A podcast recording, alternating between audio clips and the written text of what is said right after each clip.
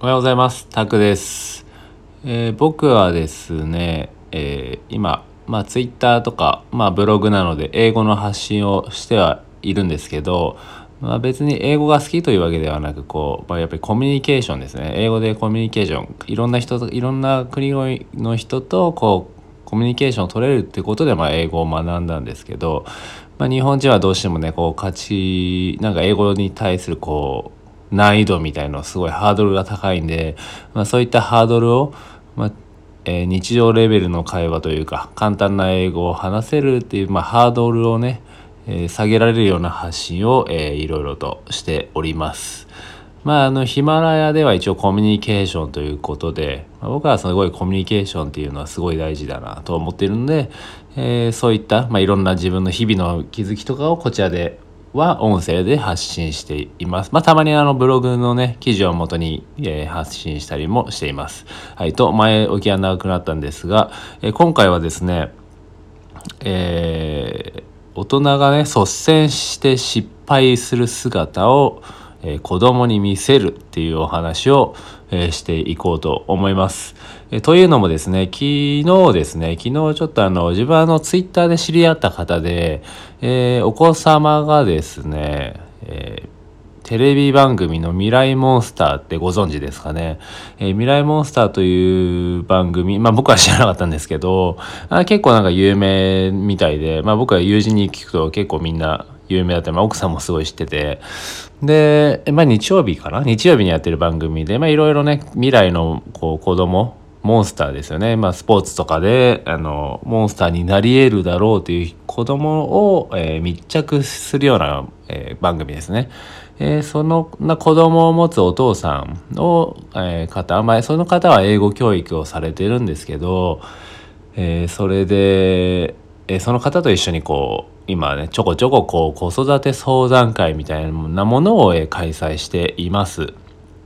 で、そこでですね、まあ、昨日ちょうどあったんですよね。平日だ、初めて平日試してみて、まあ、5名の方に参加してもらって、えーいろいろとね、お話を、その方に、僕と一緒に組んでやってもらってる方に、あの、すべてお答えしてもらうみたいな。で僕はまあ、サポートみたいな形で入ってるんですけど、まあ、その中でですね、こう、自分の、その昨日話してたお話の中で、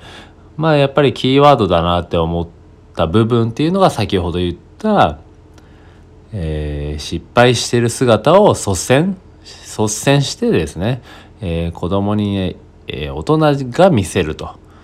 で結構どうしてもやっぱりこう大人って失敗子供にね失敗した姿を見せちゃいけないんじゃないかとかまあ完璧なまあ完璧なとは言わないまでもやっぱりこうそういう立派な親の姿を見せていたいみたいなねことを思いがちだとは思うんですよね。でそれはまあ別に子育てというかまあ親子関係以外であってもやっぱり普段日常であってもやっぱりねかっこ悪いさ姿をね見せるのってやっぱりなかなか恥ずかしかったりとか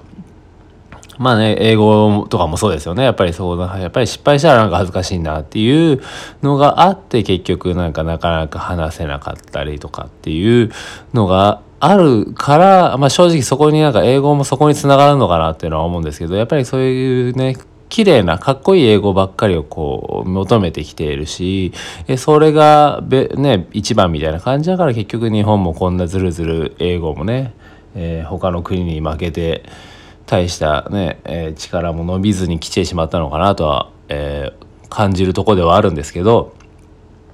えそこですよね。そこでどんどんまあ大人がこう失敗してそんなの失敗していいんだよと、まあ、それはもう何でもそうだと思うんですよね。人生においても。もう大きく捉えれば人生においても、えスポーツとかにおいても。語学とかまあ勉強においても、えーまあ日々ですね。日々ちょっとしたこう日常生活の中でもミスしたり失敗したりするっていうのはやっぱり人間なんで当たり前ですよね。まあ大人で、まあ、親になってもそうでしょうしそれはもう別に変わらないですよね。子育て自体もやっぱりその、まあ、昨日ご参加された方とかもまあみんな皆さんあのもちろんお子様はお持ちで、えーお母さんお父さんだったんですけど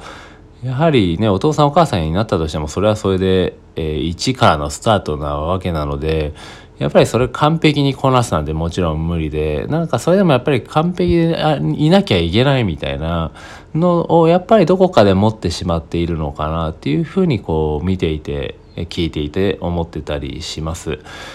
やっぱりまあ僕としてはやっぱりね子供はやっぱり子供は子供でまあ個体個体って言ったらですけど、まあ、個別の人間なんですよね。なんでなんかそこをどうしてもね自分の子供だからって言ってあんまりこう関与しすぎてる人もやっぱりいたりするんですよね。そうなると、うん、まあどうなのかな。その子が幸せになるかどうかはそれは分かんないですけどね。もちろんそれがいろいろ親にね関与してもらうことで幸せになる子もいるとは思うんですけどそれはまあ一概には言えないですけどでもやっぱりその自分でねいろいろ失敗するっていうことを覚えてもらうっていうためには、まあ、失敗していいんだって思って、まあね、子供が自然と思えるようになるにはやっぱりこう、えー、大人が率先して失敗した姿を子供に見せてあげると。えこれはですね、まあ、自分が今スポーツ教育でであのサポートをしている友人、まあえー、スポーツ教室を運営している友人もいて、まあ、そのねウェブ集客とかいろいろサポートとか実際現場のサポートとかもね今週1とかでしてるんですけど、まあ、その友人もね、えー、教育にもう10年ぐらい関わってきてやはり同じようなことを言っていてやっぱり、ね、失敗した姿を率先して見せるっていうのがやっぱりすごい大事だよって言ってて、まあ、すごいなんかもう昨日一緒にやってるパートナーとかだと同じようなことを言っていてやはりまあ教育に関わってきて、ね、一生懸命子供と向き合ってきた人はまあ同じようなことを言っているなと思って、まあ、そこは結構キーワードというか、まあ、自分も、ね、最近友人から同じ言葉を聞いてで昨日また同じ言葉を聞いたので、まあ、結構キーワードなのかなと思ったのでちょっとここでシェアをさせていただきました。なまなのでねもしこう、まあ、別にこれは子育てだけとか、まあね、いろんなことにおいてやっぱりその失敗をね繰り返す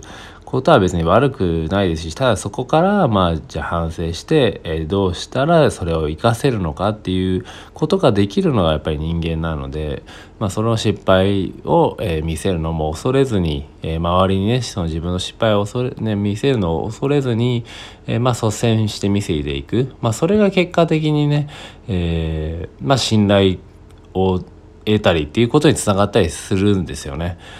はい。っていうことはまあ僕も最近学んで、まあ、結構自分も完璧主義なのでそれは、えー、見習ってというか自分の中でその考えは、えー、しっかり落とし込んでこれからも生活に落とし込んでいこうかなと思うので、まあ、もしねあの今回これ聞いてもらった方は、